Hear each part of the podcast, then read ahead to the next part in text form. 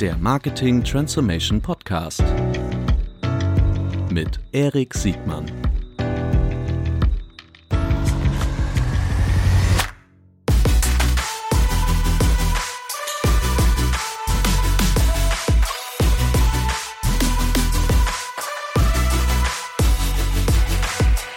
Herzlich willkommen zu einer neuen Folge des Marketing Transformation Podcasts. Heute mit einer besonders wichtigen Folge. Es geht um die Abhängigkeit der Advertiser von der Plattformökonomie.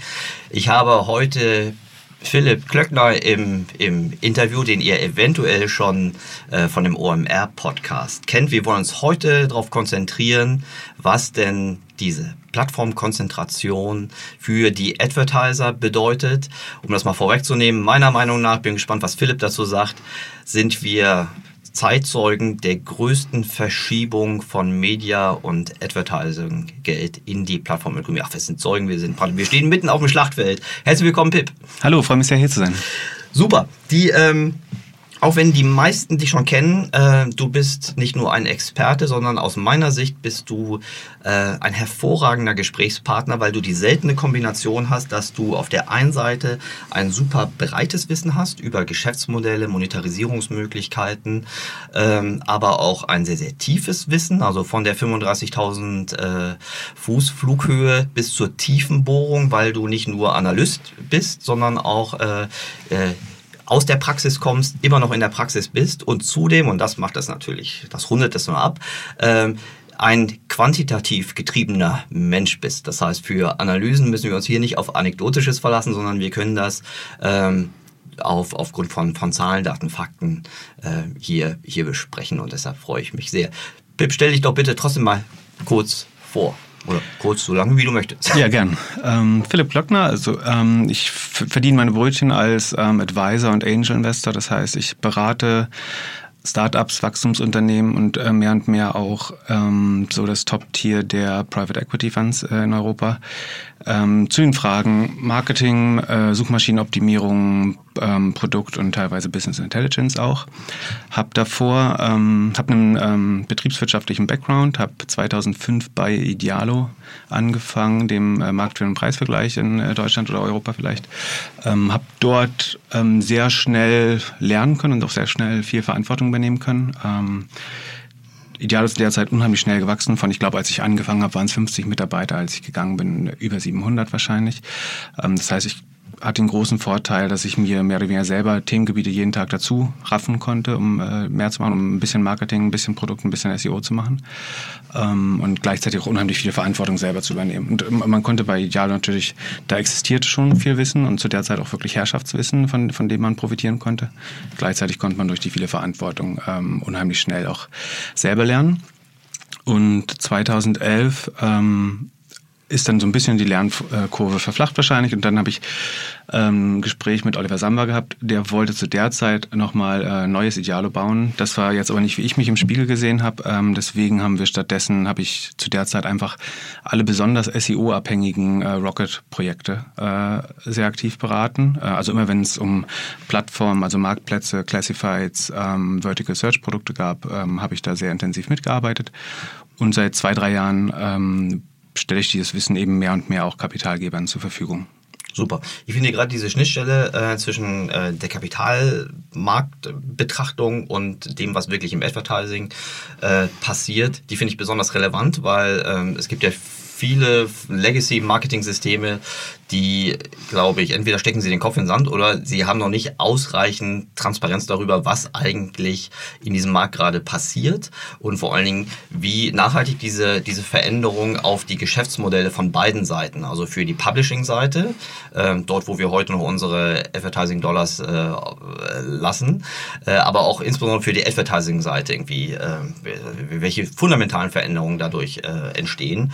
Ähm, da ist die Abhängigkeit von ganz wenigen im Grunde nur ein Teil äh, der Herausforderung, dieser Paradigmenwechsel, den diese Plattformen mitbringen, vermutlich der größere Teil. Dazu werden wir gleich kommen. Und für alle, die jetzt ähm, kein gesteigertes Interesse am, am Search, am Classifieds und am aber am, am SEO haben. Das ist hier eine Folge, da geht es insbesondere um die, die Advertiser, die nicht ihre DNA in der Direct-to-Response äh, oder Direct-to-Consumer-Welt haben, äh, sondern auch gerade diejenigen, die zum Beispiel im Upper Funnel, im Demand Generation, also im TV, im analogen, linearen ähm, TV groß geworden sind ähm, und aber auch für, für Händler, Marken, die äh, noch indirekt distribuieren. Äh, aber da werden wir gleich zu kommen. Pip, wir haben, ähm, wir, wir nehmen diese Folge hier am Freitag vor Pfingsten auf die Corona-Krise ist schon verhältnismäßig weit fortgeschritten, so weit, wie man das jetzt sagen kann. Wir wissen jetzt, was wir nicht wissen. Aber was man hier schon mal sagen kann, ist, dass nicht nur Big Tech, sondern die drei westlichen Player aus Big Tech, also im Wesentlichen Google, Facebook und Amazon, ähm, ein, einen riesigen Meld-up in Bewertungen haben. Ich glaube, das ist, ich glaube, alle drei hatten oder wir haben einen, einen, einen riesen Catch-up ähm, äh, gehabt, also insbesondere äh, Amazon äh, aus diversen Gründen. Und ähm, meine These ist, das wird zu einer, einer, einer Beschleunigung führen, wie Marketing-Dollars in Zukunft äh, wandern werden. Ähm, stimmst du dem zu oder siehst du es anders? Ähm, würde ich wahrscheinlich zustimmen, genau. Ich, ich glaube, weil ähm, wenn ich anfange, die Marketingbudgets, also die Marketingbudgets sind jetzt größtenteils runtergefahren äh, bei vielen Geschäftsmodellen, mhm. ähm, einfach weil die zugrunde liegende Ökonomie teilweise lahmgelegt ist. Ähm, und wenn das wieder hochgefahren wird, dann wird es vielleicht ein besonders hohes Kostenbewusstsein gibt, mhm. weil sich teilweise die, die ähm, Inhaberstrukturen bei Firmen geändert haben zu dem Zeitpunkt ähm, oder weil man eben wirklich jeden, jeden Dollar zweimal umdrehen muss. Ähm, und dann sucht man wahrscheinlich nach besonders gut messbaren Kanälen. Also es ist ein gefühlt ein viel äh, wagnisvoller Schritt äh, und eventuell auch teurer Schritt, eine riesen, also das TV-Budget für zwei Jahre wieder zu committen, mhm. im Vergleich zu jetzt mal anzufangen, wieder das Google oder Facebook Advertising zu testen, wo ich sehr schnell Response bekomme, ob das jetzt erfolgreich ist oder nicht. Und äh, davon geht man, glaube ich, aus, dass ähm, davon eben wieder die großen äh, Netzwerke profitieren werden und dass wahrscheinlich das ähm, klassische ähm, Werbegeschäft sich vielleicht langsam erholen wird davon oder vielleicht auch nie wieder auf den äh, Status von vor Corona zurückkommt. Das ist wahrscheinlich sogar das wahrscheinlichere Szenario. Ich glaube, das ist eine ganz wichtige Unterscheidung zwischen dem kurzfristigen Effekt, weil klar, ähm, große Advertiser sind äh, gerade gar nicht in der Lage, äh, Spending zu machen. Ähm, und natürlich sind die werbefinanzierten äh, Plays, also insbesondere jetzt irgendwie Facebook, tiefer äh, zurückgegangen. Facebook und Google ja auch, das wissen wir noch nicht. Wir haben die, die Zahlen für die zweiten und dritten Quartale, die, äh, da sind wir alle ganz gespannt, wie das sich wirklich äh, auswächst. Aber ähm, das sind ja vor allen Dingen auch sogenannte Lower Funnel Spendings, die relativ schnell rausgegangen sind. Im Upper Funnel, wenn sich alles wieder beruhigt hat, die Reichweiten sich ähm, Reichweite ist eine Thema, aber insbesondere dann die, die Monetarisierungsmöglichkeiten für, für, ähm, für äh, Kommunikation äh, auf einen anderen Prüfstand gestellt werden, äh, gehen wir davon aus, dass äh, ja, vielleicht packen wir die dreimal in, vielleicht gehen wir die dreimal kurz, kurz durch, weil insbesondere bei den neuen Playern, also gerade Amazon und äh, später werden wir noch über, über ByteDance, also insbesondere TikTok mal, mal, mal kurz sprechen. Vielleicht gehen wir die drei großen durch, weil das muss man vielleicht auch nochmal sagen für alle, die jetzt nicht von morgens bis abends über digitale Media nachdenken. Das sind ja heute schon die Plattformen, die nicht nur im Digitalen eine absolute Konzentration ähm, äh, auf sich vereinbaren. Also ist ja kein Geheimnis, dass irgendwie, ich, weiß gar nicht mehr, was die aktuelle Zahl ist, aber ich glaube auf jeden Fall irgendwie größer, größer 80 Prozent der digitalen Spendings im US-amerikanischen Markt gehen schon in diese drei äh, Plattformen rein und heute über Gesamtmedia-Spendings ist ja heute schon so, dass auch mindestens mehr als die Hälfte aller Media-Spendings ähm, zu diesen drei Plattformen fließen mit einer und das ist das Besondere, mit einer steigenden Tendenz. Und das war es ja auch schon vor der Corona-Krise. Fangen wir mal mit Google an. Ich mag insbesondere, du bist ja, also mal, deine DNA ist ja sehr Google nah, also weil du auf der auf der organischen Seite, glaube ich, glaube ich, deine deine ersten Sporen äh, verdient hast. Ähm, und was ich besonders an dir schätze, ist, du bist kein Google Jünger, sondern du hast eine sehr, aus meiner Sicht sehr differenzierte und durchaus auch gerechtfertigt kritische Sicht auf den, den, auf den Status quo von Google. Ist Google an seinem Zenit? Ähm, zunächst freue ich mich mal, dass du es differenziert nennst, weil die meisten brechen das als Google-Hater runter. Ja. Ähm, ähm, tatsächlich habe ich Google natürlich unheimlich viel zu verdanken, weil, weil ich äh, viel äh, in SEO gelernt habe und einen Großteil meiner Karriere sozusagen mhm. aus Search, sowohl Paid als auch SEO kommt. Ähm, die Frage war, ob, ob wir Peak Google erreicht haben oder mhm. Was man bei Google, glaube ich, zumindest im Search-Geschäft, also äh, Alpha, Alphabet, die Muttercompany von Google, muss man ja unterteilen in Cloud-Geschäft, äh, YouTube-Geschäft, ähm, so ein paar Other Bets, äh, aber der Löwenanteil ist immer noch Search. Ja, ähm, vielleicht dürfen wir da einhören, wenn wir über Google sprechen, finde ich genau richtig. Am liebsten würde ich über Google Marketing sprechen. Also mhm. damit meine ich dann äh, den, den Search-Bereich, aber auch den YouTube- äh, und, und Display-Bereich. Äh, weil die anderen Alphabet-Beteiligungen, die sind mehr oder weniger nicht marketingrelevant. Das ist toll aus, aus einer Börsenperspektive, aber für uns Advertiser ist ja vor allen Dingen, ich würde mal sagen, alles was Search, äh, YouTube und, und, und Display relevant ist. Also okay. da, da, meine Frage bezieht sich auf, sagen wir mal, sind die insbesondere im Kerngeschäft Search am Peak und wie sieht es eigentlich mit den, mit den zwei anderen Gattungen aus Digital Bewegtbild und, und Display aus? Aber fangen wir mal mit Search an. Genau, bei, bei Search sieht es eigentlich so aus, ähm, dass sich eine Ver Verlangsamung des Wachstums zumindest anzeichnet. Äh, das ist in der Vergangenheit immer sehr dynamisch, um, um die 20, teilweise ein bisschen schneller Prozent gewachsen. Ähm, und da, da scheint es einfach äh, vielleicht keinen Peak zu geben, aber die, das Wachstum verlangsamt sich. Ähm, das liegt so ein bisschen daran, dass der, der Treiber für das Suchgeschäft natürlich äh, das Suchverhalten der Nutzer ist. Ähm, und dass bisher ein Großteil von dem Umsatzwachstum getrieben wurde durch die äh, Belegung der Suchergebnisseiten mit immer mehr Werbung. Also der Anteil hat sich von irgendwie zwei Anzeigen, die am Anfang oben drüber waren, auf mhm. teilweise über 100 Prozent, äh, also dass die ganze Seite mit Werbung äh, bedeckt ist ähm, oder mit Werbung und Google-Produkten bedeckt ist, ähm, verändert. Und ähm, es fühlt sich so an, als müsse es ja ein natürliches Limit für diese Ausbreitung auf, auf den Suchergebnisseiten geben. Ähm, um fair zu sein, muss ich sagen, ich hätte das gleiche immer auch vor zwei oder drei Jahren gesagt. Auch da hat sich es angefühlt, wie noch mehr kann man da nicht raufpassen, aber ja. Google schafft es schon, da immer wieder noch, noch mehr Klicks zu generieren. Ähm, das ist so ein bisschen dadurch begrenzt, aber dass ähm, je mehr Klicks die generieren, dass damit auch der CPC so ein bisschen verfällt. Äh, das ist, würde man einfach äh, am besten vielleicht mit Inflation beschreiben. Mhm. Also dass wenn ich, äh, wenn sich die grundlegende Transaktions Menge, die sich dort hinter, oder das Transaktionsvolumen, was sich hinter den Suchen verbirgt, äh, hinter den Intentionen der Nutzer, wenn das nicht deutlich schneller wächst äh, als der E-Commerce-Markt äh, und ich aber immer mehr Klicks generiere, dann muss sozusagen der Wert eines jeden Klicks, aus, das ist ja ein Nullsummspiel letztlich, muss ein bisschen zurückgehen, weil die, die relativ rational agierenden Advertiser natürlich für die, die relativ rational nochmal, nochmal genau, strategische ja, oder genau. Unwissenheit. Ja, Google, mhm. Google versucht ja schon Tricks zu finden, dass die Leute, den Leuten erlauben, auf Position 1 zu bieten, statt auf einen gewissen Ziel äh, ROI zu, zu ja, bieten. Äh, das ist irrational. Das kommt darauf an, äh, was die, die speziellen Unternehmensziele sind oder auch äh, wie das Ego des, des CEOs dort äh, mhm. ausgestattet ist. Aber ähm, rational erscheint mir das nicht. Nee, also mhm. wir würden wahrscheinlich beide irgendwie mit einem äh, ROAS oder ähm, ROI-basierten äh, Bidding daran gehen. Oder einem Kack. Oder einem Kack, genau. Ja. ja also Kundenakquisitionskosten. Genau, Kundenakquisitionskosten. Ähm, ja, das heißt, sofern wir unterstellen, die agieren zumindest äh, weitestgehend rational, dann sehe ich eigentlich, dass dadurch, dass immer mehr, dass eine Transaktion durch immer mehr Klicks geteilt wird ist, und ich dann immer weniger sozusagen von, von, dem, äh, von der Transaktion auf den einzelnen Klick zurück attribuieren kann, muss ich zwangsläufig oder muss mein Bidding, äh, das ja hoffentlich automatisiert ist, äh, eigentlich lernen, dass, die, dass ich ein bisschen weniger für diese Klicks ausgeben muss. Das finde ich einen ganz wichtigen Punkt, weil das ist also erstens, äh, das ist die Cash-Cow von Google.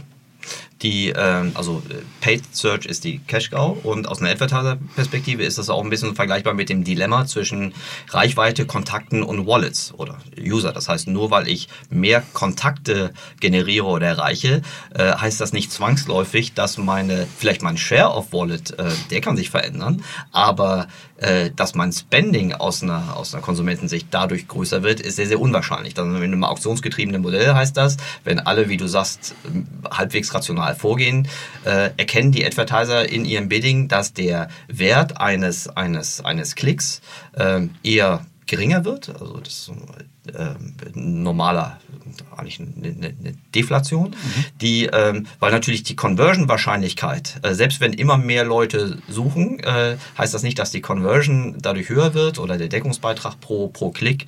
Ähm, äh, steigt da nicht. Das heißt, ähm, Google muss doch im Grunde, ich glaube, du hast es auch äh, schon, schon, schon veröffentlicht, also die, die Tatsache, dass die KPIs, die Google selbst noch reportet, eigentlich immer weniger werden in den Bereichen, wo man erkennen kann, dass, der, dass, die, dass die Suchen vielleicht mehr werden, aber die, dieser wesentliche KPI des, des, des CPCs sich nicht, also gerade in den etablierten Verticals, nicht, sich nicht weiter relevant äh, weiterentwickelt. Äh, das heißt doch im Grunde, dass Google andere Monetarisierungsmöglichkeiten finden muss. Also entweder weniger organische Reichweite zur Verfügung stellen muss oder andere Monetarisierungsmöglichkeiten finden muss, durch andere Geschäftsmodelle zum Beispiel. Absolut. Es gibt noch ein, ein paar andere kleinere Maßnahmen, die Google, glaube ich, versucht mit dem Ziel, die, die Conversion hinter den Shops eigentlich zu erhöhen, mhm. äh, weil auch das natürlich dann wieder zu einem erhöhten, zu einer erhöhten Ausgabebereitschaft führen würde. Das heißt, ähm, sie bringen äh, eigentlich sehr systematisch und strategisch ähm, Advertisern bei, wie sie die Conversion im Shop erhöhen, wie sie die Seiten noch userfreundlicher ähm, gestalten, weil das natürlich so ein bisschen dieser, dieser Inflation oder diesem ähm, CPC-Verfall entgegenwirken kann. Weil wenn ich sozusagen aus dem gleichen Traffic dann schneller zu der Conversion komme, mhm. dann kann das theoretisch mir wieder erlauben, meine Bits äh, zu erhöhen, ähm, aus der ganz normalen mathematischen Logik. Ähm, und das funktioniert natürlich auch. Ähm, die andere Maßnahme ist, wie, wie du sagst. Das, Entschuldigung, da, ja. da müssen wir ja auch Google, ähm, glaube ich, auch Tribut zollen, das ist ja auch erstmal richtig. Ne? Also Seiten zu bauen, die äh, eine bessere Conversion, äh, also eine bessere User Experience äh, bringen, das ist, also man könnte sich überlegen, warum ist das, also wer hat das Interesse, aus welchen Gründen, aber, aber bessere Seiten, bessere User Experience, schnellere äh, Ladegeschwindigkeiten, mobil, freundlich optimierte äh, Seiten, da kann doch keiner was dagegen haben, oder? Ja, ähm, da, da machen wir vielleicht mal einen kleinen Sidestep. Also ähm, wie gesagt, Google hat, äh, glaube ich, 97 Prozent äh, Marktanteil im, im horizontalen Suchemarkt. Ähm und, der, und die Suche ist ja, also in den äh, Direct-to-Consumer-Geschäftsmodellen ist die Suche immer noch eine große Spending-Kategorien. Bei den CPGs, FMCGs, Automotives, Pharma, ist die Suche mit Ausnahme von Brand Searches nicht ganz so bedeutsam. Ne? Aber sagen wir mal, Suche ist immer noch eine Macht, insbesondere bei den Direct-to-Consumer, äh, Lower-Funnel-Marketing-Aktivitäten. Absolut. Vom Lower-Funnel, High-Intent-Traffic. Äh, ähm, also wenn die Attention schon mhm. da ist und eigentlich die Entscheidung gefasst wurde, jetzt was zu kaufen, dann ist mhm. Search wahrscheinlich nach wie vor der äh, wichtigste Kanal und auch vollkommen unbestritten un, äh, oder un, unchallenged. Auch, ja, ähm, also absolut hohe Abhängigkeit. Genau. Und ähm, jetzt sagst du, das ist natürlich sozusagen im Sinne der Nutzer äh, und Google ist der Advokat der Nutzer, wenn der äh, in, zu diesen Veränderungen drängt. Aber tatsächlich fehlt da natürlich so ein bisschen die Freiwilligkeit bei den Shops, weil ähm, einerseits geben, geben die großen Tech-Konzerne unheimlich viel Geld aus, um Regulierungen zu verhindern, wenn sie sie selbst betrifft. Andererseits sind sie großartig da drin, den Rest des Netzes eigentlich zu, zu regulieren, indem sie Verhaltensmaßstäbe äh, etablieren oder Best Practices etablieren, die man sich eigentlich aber nicht aussuchen kann, ob man sie erfüllt, sondern weil ich in einer ständigen Konkurrenzsituation mit meinem Co-Advertiser, also mit meinem äh, Competitor mhm. bin, äh, der natürlich versucht auch das Beste aus diesen Kanälen her herauszuholen, bin ich in einem Gefangenendilemma und muss eigentlich, selbst wenn ich die Maßnahmen teilweise ähm, gar nicht befürworte, ähm, weil Google da so ein bisschen mit der Karotte und dem, äh, mit, und dem Stick äh, spielt, mhm muss ich trotzdem diesen ähm, Regulierungen Folge leisten. Ein super Beispiel ist, oder ich glaube, das sozusagen das, was so ein bisschen das am absurdesten zeigt, ist wahrscheinlich EMP, diese Accelerated Mobile mhm. Pages. Mhm. Es würde ja niemand so debil sein und auf die Idee kommen, jetzt seine gesamte Website in das Ökosystem eines anderen zu verlagern, auf viele Tracking-Möglichkeiten zu verzichten und noch die Hälfte der Werbung rausschmeißen zu müssen. Ähm, es sei denn, er muss. Es sei denn, er muss. Und äh, natürlich muss man nicht, man kann sich das aussuchen, aber wenn man eben Rationalität unterstellt, ähm, dann entsteht dieser Druck eben durch das Gefangenendilemma, in dem sich Advertiser befinden, dass wenn nur einer aus der Industrie sozusagen weich wird und äh, der Google, dem, dem Google-Ratschlag dort folgt, hat er einen relativen Vorteil. Und äh, damit dieser relative Vorteil nicht entsteht, müssen dann alle eigentlich nachziehen und dann folgt man eigentlich jedem Standard, den Google etabliert. Das, äh, im, Im Paid Search ist es wahrscheinlich am ehesten der Quality Factor, der da genutzt wird äh, als, als Stick. Also, als Irration, also als, als nicht durch, direkt durch den Advertiser beeinflussbaren Parameter, den Google nutzt, um seine Auktion auch in seinem Sinn zu optimieren. Genau, ich würde es, also ich weiß nicht, ob wir da übereinstimmen, aber ich würde sagen, der Quality Factor ist ein gewisses gedankliches Konstrukt, äh, der Google die Möglichkeit lässt, ähm, genau solche Maßnahmen eben ähm, zu, zu unterstützen. Ähm, ohne zuzugeben, dass es eigentlich hauptsächlich äh, um Klickrate und CPC geht in der Aktion. Das finde ich ne? ganz wichtig, weil in der, in der sagen wir mal, durchschnittlichen öffentlichen Wahrnehmung ist der Qualitätsfaktor etwas, was so mehr oder weniger allen hilft, aber in Wirklichkeit ist auch der Schieberregler, der überwiegend vor allen Dingen der Monetarisierung, also der, der Produktivität von, von Google hilft. Genau. Ich, mhm. also ich würde ihn größtenteils runterbrechen auf, das ist zu, zu 90, 95 Prozent CTR. Mhm. Und dann dadurch, dass ich aber behaupte oder dass ich ein System, das Qualitätsfaktor heißt, mhm. etabliere, mhm. kann ich halt darüber wieder sagen, um den Qualitätsfaktor zu erhöhen, musst du diese Sachen machen, die wir für vorteilhaft mhm. halten für den, für den Rest des Netzes. Vielleicht darf ich ganz mhm. kurz einordnen für diejenigen, die jetzt nicht ständig über Suche nachdenken. Ähm, warum beeinflusst das die, die CTR, also die Click-Through-Rate? Weil äh, bei, einem, bei einem Gebotspreis, der möglichst hoch ist aus Sicht des Auktionators, ist auch wichtig, dass möglichst viel äh, Zuschläge passieren. Und das ist wiederum die CTR, die, also je höher der, die Wahrscheinlichkeit ist, dass ein Nutzer auf, einem, auf eine Ergebnisseite auch klickt, desto höher ist praktisch die, die, die, die in, im Einzelhandel wäre das die, die äh, Flächenproduktivität, also äh, die Produktivität, die ich pro Suche generieren kann aus der Google-Sicht. Das ist der wesentliche Treiber, die CTR und der CPC. Also CTR mal CPC ist der wesentliche Monetarisierungstreiber für, eine, für ein Suchergebnis. Genau. Ist richtig? Ja, man kann es vielleicht sogar noch einfacher formulieren. Also ich glaube, viele Marketer unterliegen der Illusion, dass äh, Google ein CPC-basiertes Modell ist. ist ja. Letztendlich zahle ich einen CP, CPM bei Google, weil das, ja das knappe Gut, das ökonomische Gut von Google ist natürlich die verschiedenen Suchanfragen, also die Augen der Nutzer letztlich. Und ich befinde mich im Auktionssystem für diesen Spot. Mhm. Ähm, und Google selbst kann seinen Umsatz nur optimieren, wenn sie ihren internen CPM auf den Suchergebnisseiten optimieren. Das heißt, ich habe entweder die Wahl, dass meine Anzeige, wie du sagst, besonders oft geklickt wird, mhm. dann muss ich weniger zahlen, weil ich sozusagen einen Volumeneffekt habe. Mhm. Oder ich habe die Wahl, dass ich besonders viel äh, biete für, für meinen äh, Klick, dann muss sie relativ weniger mhm. äh, geboten, ähm, relativ weniger geklickt werden und ich komme durch einen trotzdem sehr guten, sich ergebenden CPM dann vielleicht trotzdem in die erste Position. Mhm. Also das äh, ist teilweise noch, noch gar nicht verstanden, glaube ich, dass ich eigentlich auch, auch wenn ich CPC biete bei Google, letztlich in einer CPM-Auktion ja. bin, wenn man das sich äh, mathematisch durchrechnet. Aber wir waren, äh, so, allein darüber könnte ich eine Stunde mit dir äh, reden, aber wir waren gerade stehen geblieben bei dem Thema äh, Einflussfaktoren aus einer Google-Perspektive und im Organischen sind es ja oft die, die, die Ranking-Faktoren und im, im, im Paid, da, da bist du gerade stehen geblieben, äh, sind es im Grunde sind so ist es der Qualitätsfaktor, der so als wesentliche Korrekturgröße aus, aus der Perspektive von Google irgendwie einen Einfluss auf deren Produktivität hat. Ähm, so, und, und, gekommen sind wir ja von dem Punkt, ist das eigentlich ein, ein, ein Nice-to-Have oder ein Must-Have? Und da waren wir wieder bei der Abhängigkeit und dem Gefangenen-Dilemma. Das heißt, wenn ein Advertiser sich entscheidet, diesen, diese Empfehlung von Google nicht umzusetzen, dann ist das der sichere Weg in die Bedeutungslosigkeit. Ja, also ich, ich sehe kein Szenario, wo sich, oder vielleicht hast du ja mal jemanden, ich habe nie jemanden getroffen, der sagt, ich, ich, wir schalten Google jetzt. Also es gab mal so legendäre Blackout-Tests bei eBay, die so ein bisschen mhm. versuchen haben, die Inkrementalität von, von Brandklicks oder so zu messen.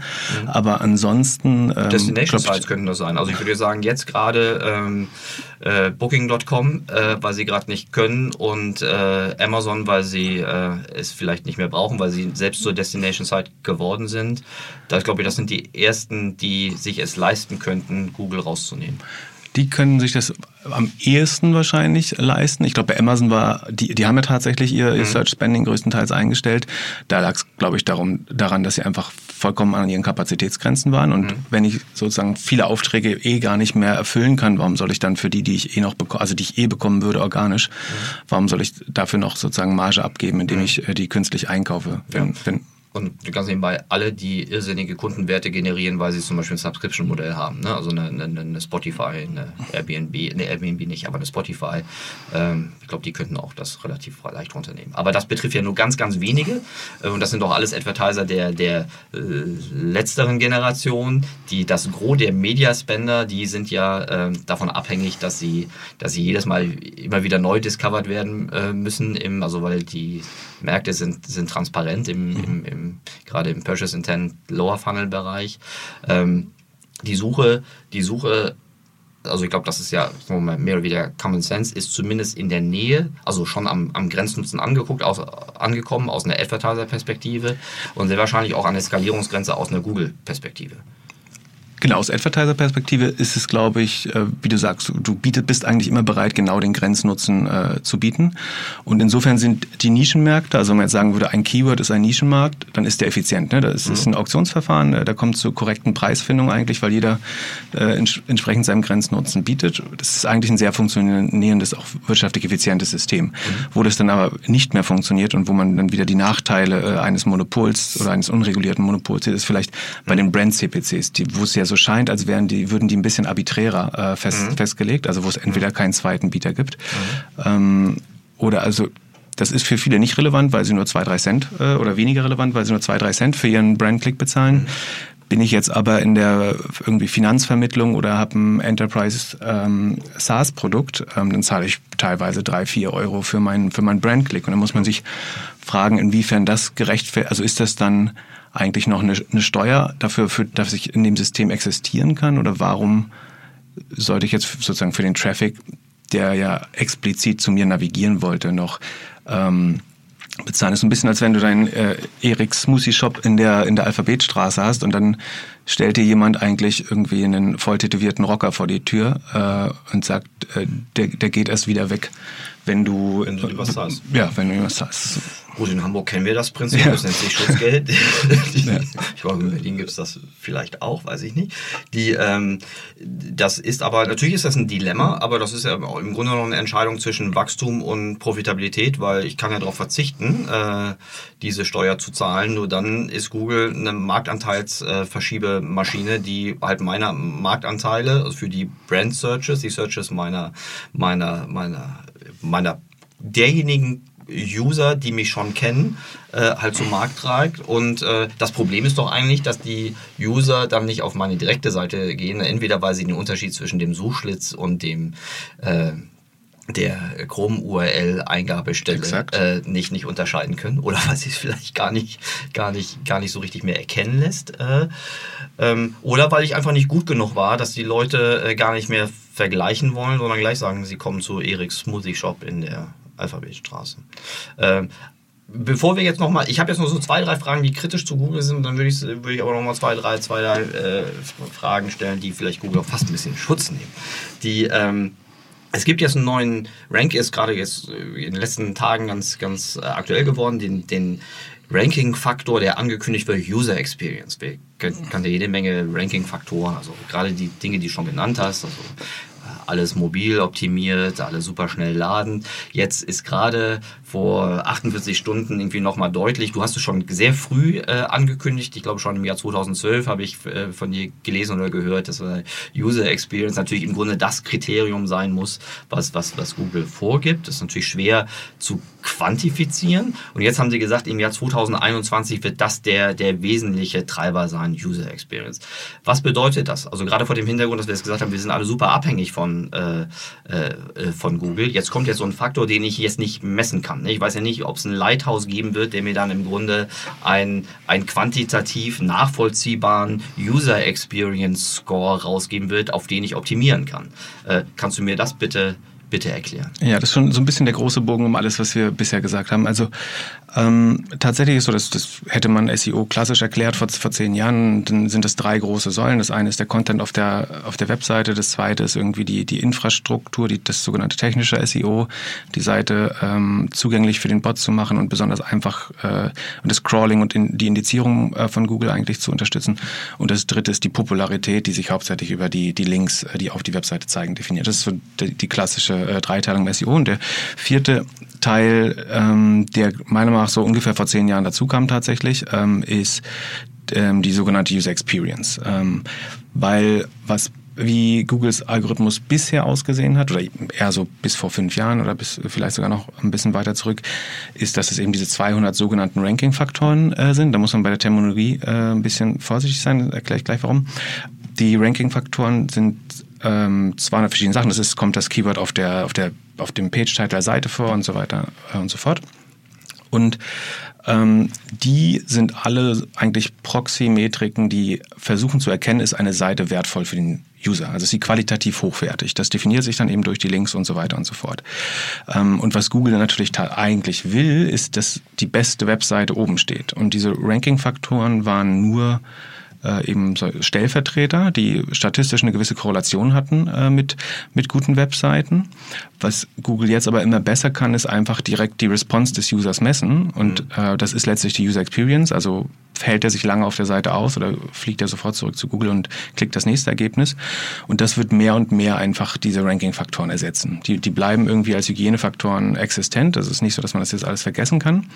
Aber im Fortschritt mit der Fähigkeit von Google zu erkennen, was Nutzer eigentlich wirklich wollen, ähm, wird, werden sich auch alle Ranking-Algorithmen eigentlich immer stärker äh, in die Richtung User Experience bewegen. Und was jetzt mehr oder weniger erstmals passiert, ist, dass Google wieder und das ist dann wieder die Regulierung, äh, dass dass sie ähm, eine, dass sie äh, sich auf Metriken festgelegt haben. Also ähm, es gibt ja aus der aus der Page Speed Analyse, also der mhm. Geschwindigkeit einer Website so eine Vielzahl von Metriken, wo immer ein bisschen unklar war, welche jetzt die ausschlaggebende ist. Also es ist die Server Response Zeit oder es ist die Fully Load. Äh, man muss, Entschuldigung, wenn ich da mhm, einhaken darf. Ähm, man muss ja grundsätzlich sagen, dass die, ähm, die Gewichtung, den Einfluss von Ranking-Faktoren, dass das ja im Grunde nicht wirklich, niemals wirklich transparent war und vermutlich auch nicht richtig transparent wird. Ich glaube, das ist ein ganz wichtiger Punkt, weil auf der einen Seite äh, hören wir seit irgendwie 2001, also Quatsch, seit, seit es Google gibt, ähm, hören wir das Mantra, dass es um die User Experience geht. Und natürlich, weil Google dann sehr schnell Marktanteile gewonnen hat, hat es eine andere Industrie gibt, eine Industrie, aus der du kommst, die,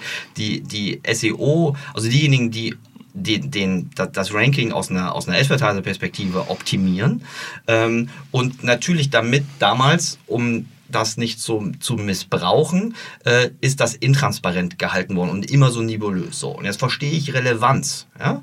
Ähm, und ich verstehe auch, dass man Relevanz aufgrund von externen Faktoren, wie, wie wie Links zum Beispiel, also die Link-Autoritäten, irgendwie, dass man das äh, reinkriegt. Das ist dummerweise leicht manipulierbar, mhm. dass man die Relevanz von Content äh, auch äh, beurteilen kann. So einfache Sachen wie, dass Content, den es überall gibt, weniger wertvoll ist als Content, der einzigartig ist und dann auch noch eine hohe Nutzerinteraktion irgendwie äh, generiert.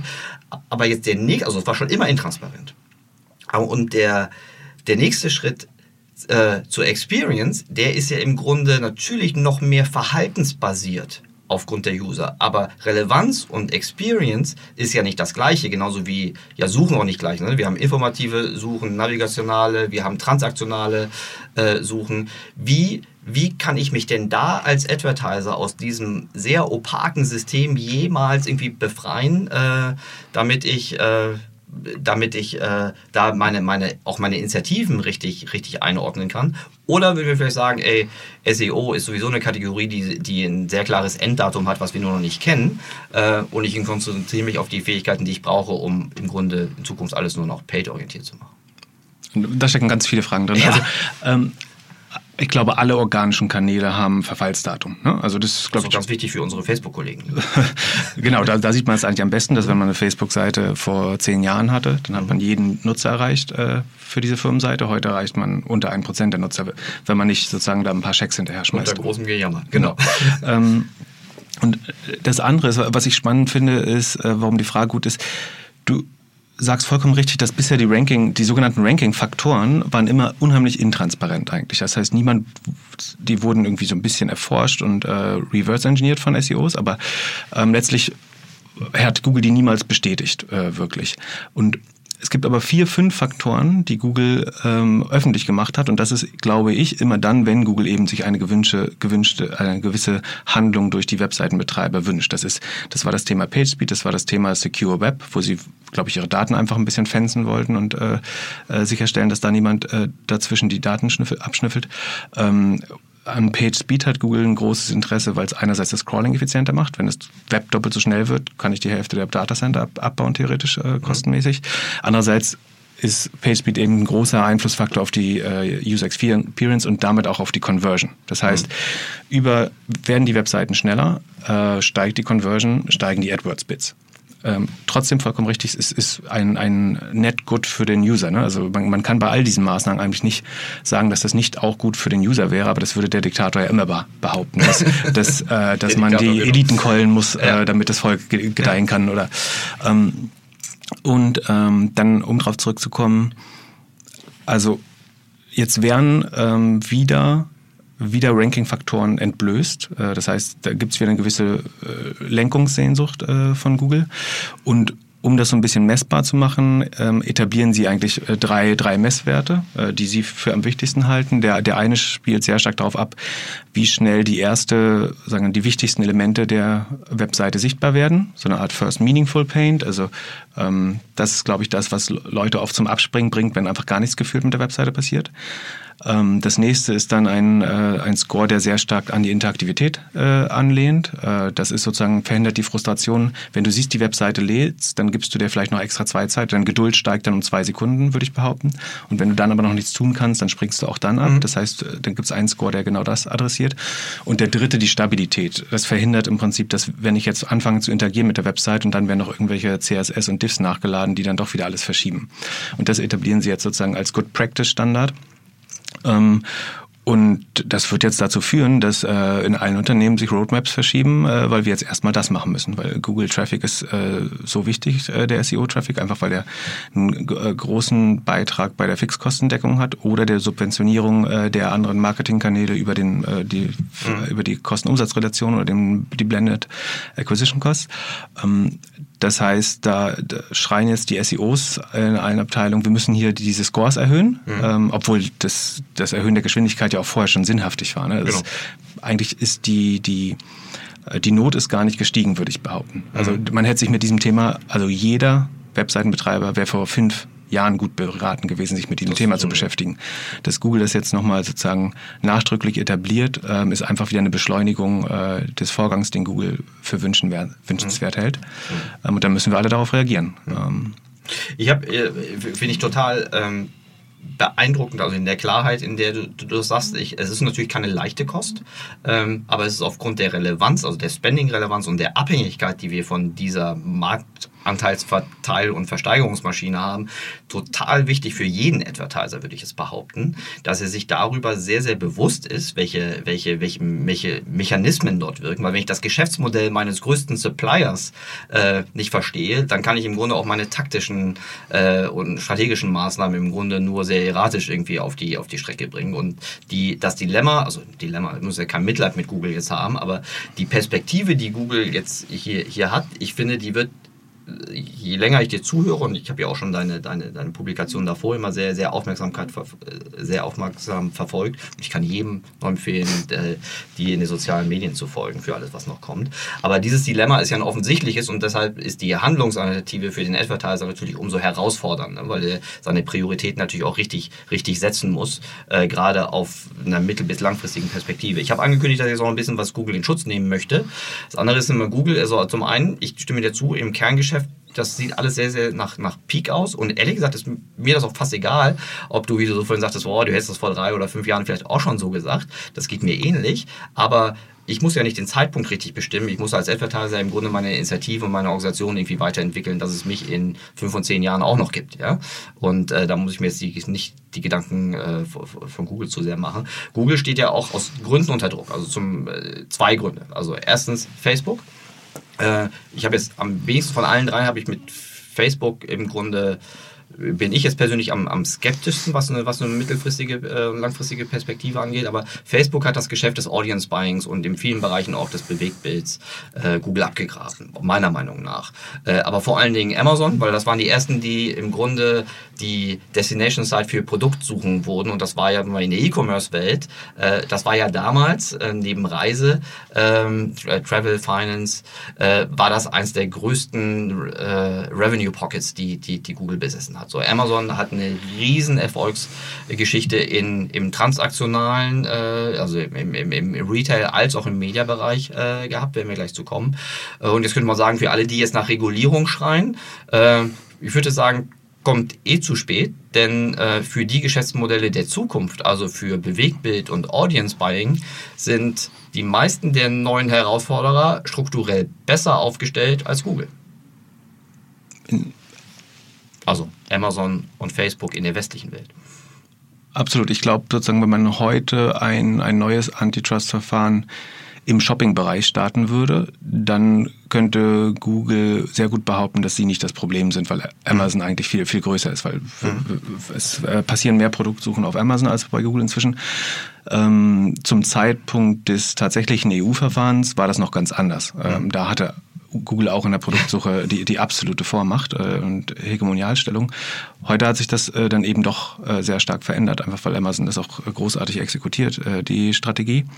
Ähm, wo Jetzt, Entschuldigung, jetzt. In den Transaktionen, also das eine dort, wo, wo Audience Buying bewegt bist zum Beispiel, also die, die ah, ja. Media-Marketing-Gattung der Zukunft. Also die transaktionalen würde ich sagen, da ja. würde ich auch noch negative Sachen bei Google finden. Also zum Beispiel Google als Marktteilnehmer, ne? Google mhm. Jobs, mhm. Google Flights. Mhm. Äh, das ist jetzt alles nicht mehr so im Thema, weil wir jetzt, weil wir jetzt so unter Corona-Einfluss stehen und aber vor, hätten wir uns vor einem Jahr unterhalten, hätten wir gesagt, hey, Moment, wie sieht denn das aus? Auf der einen Seite nehmen die die Kohle der, der, der, der Kajaks, Expedias die, dieser, diese, dieser Welt auf der anderen Seite ähm, äh, haben sie eigene Produkte, mit denen sie nicht nur eine Auktion betreiben, sondern wo sie auch noch eigene Monetarisierung auf transaktionaler Basis machen. Also Media Player und Transaktionsplayer äh, gleichzeitig. Das ist jetzt alles nicht mehr so im Fokus, weil die, äh, die Welt sich so ein bisschen weitergedreht hat. Äh, das Thema wird wiederkommen.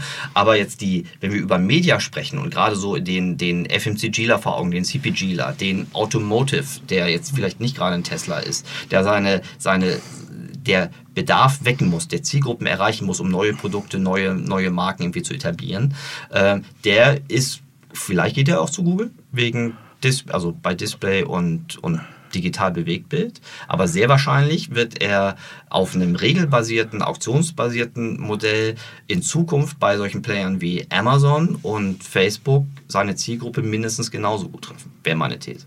Absolut. Ich, ich finde, ähm, stoße mich so ein bisschen an der Einteilung im Bewegtbild. Ich glaube, bei, bei, mir im Kopf ist die Einteilung, es gibt einfach sehr intent- und transaktionsgetriebene Modelle. Mhm. Das ist ein Amazon, das ist ein mhm. Google Search. Mhm.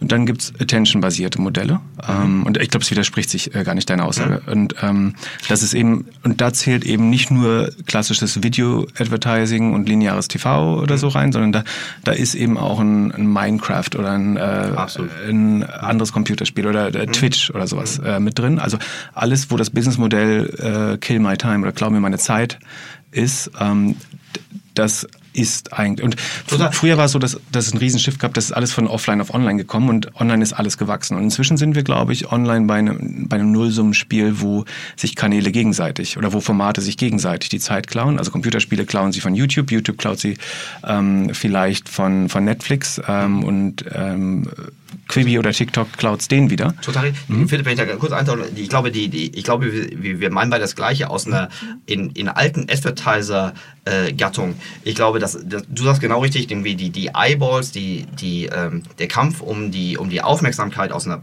gerade aus einer Publishing- äh, und Monetarisierungsperspektive total richtig. Aus einer aus einer äh, Advertiser-Perspektive ist ja oft nochmal die Unterscheidung zwischen äh, Bedarf decken und Bedarf wecken. So, ne? Mhm. wenn man sagen, wie das das Lower Funnel oder eh schon da Nachfrage wird nochmal umverteilt oder neue Nachfrage oder vielleicht gar nicht artikulierte Nachfrage muss geweckt werden und Upper Funnel, also so wie in der, in der alten Kategorie. Ne? Äh, und dafür ist halt, sind solche, solche inspirierenden äh, äh, Lean-Back äh, wo die wie die alte Werbeunterbrechung, da ist also das Thema des Displays und des Bewegtbilds, die die Gattungen, die halt am ähnlichsten sind, wie zum Beispiel das analoge Fernsehen und äh, in der ganz, ganz äh, früheren Welt das äh, äh Print-Advertising. 100 Prozent, ja. Mhm. Und um das dann jetzt nochmal zusammenzuführen, also die, die Intent, und das ist das, was sagen, Absa die Absatzmodelle haben mhm. wir gerade abgegrenzt. Jetzt bleiben die Attention-Modelle, das ist Bedarfwecken, wie du vollkommen mhm. richtig sagst, zurück. Und auch da gibt es, glaube ich, eben eine Trennung zwischen werbefinanzierten Modellen mhm. und nicht werbefinanzierten Modellen, wie Computerspielen, wie, ähm, wie Subscription Services, wie Netflix oder ein Amazon Prime, die ja nicht werbefinanziert sind, die, die rauben aber Zeit. Und ich glaube, ein Unternehmen wie Amazon hat zum Beispiel ein hohes Interesse daran, dass Leute mehr Zeit in nicht werbefinanzierten äh, Attention-Kanälen verbringen. Also dass, dass ich ihnen und deswegen äh, meinte ich auch an anderer Stelle, dass man in diesen Kinos, äh, die Amazon eventuell kauft, dann eben auch umsonst vielleicht die, die Amazon-Serien schauen kann. Weil Amazon muss doch ein Rieseninteresse daran haben, dass Leute nicht vom linearen Fernsehen sitzen und nicht vor anderen werbefinanzierten Attention-Kanälen. Also auch nicht vor, vor, einem, von einem Instagram oder einer ähm, einem, äh, ja, vielleicht äh, TikTok sogar. Ja. Ich, glaube, ich glaube, dass diese Schlacht um die Eyeballs, mhm. glaube ich, vielen noch gar nicht so richtig bewusst ist. Also du hast ja äh, gerade gesagt, Amazon kann im Grunde kein Interesse haben, dass Menschen TV, lineares TV gucken.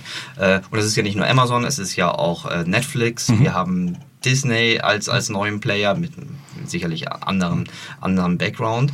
Und ähm, das wird natürlich für die, für die für, die, für diese Riesenwelle der alten TV-Dollars ein ganz entscheidender Punkt sein, wo überhaupt Marken, Advertiser, die halt kein reines Direct-to-Consumer-Geschäft haben, wo die im Grunde ihre Zielgruppen zukünftig noch erreichen können. Gerade sieht man jetzt schon, dass die, also das ist ja vollkommen transparent, erstaunlicherweise, dass äh, jüngere Zielgruppen, kaufkräftige, äh, gut ausgebildete, klar orientierte Zielgruppen, lineares Fernsehen, egal in welchen Märkten wir halt gucken, unterschiedlich ausgeprägt, aber äh, ich glaube, der Trend ist ganz klar, dass lineares Fernsehen äh, im Grunde sein, sein Studi-VZ-Moment haben wird. Auch da wissen wir halt nur nicht, wann das so ist.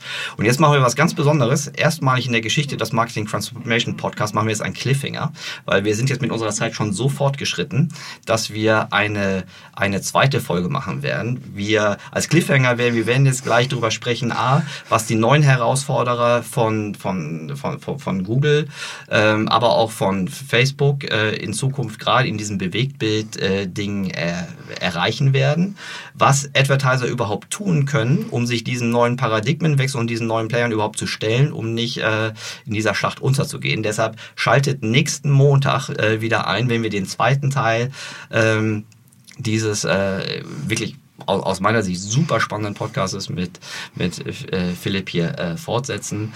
Ähm, ihr müsst jetzt im Grunde nur noch vier oder fünfmal schlafen und dann geht's weiter. Vielen Dank schon mal. Sehr gern.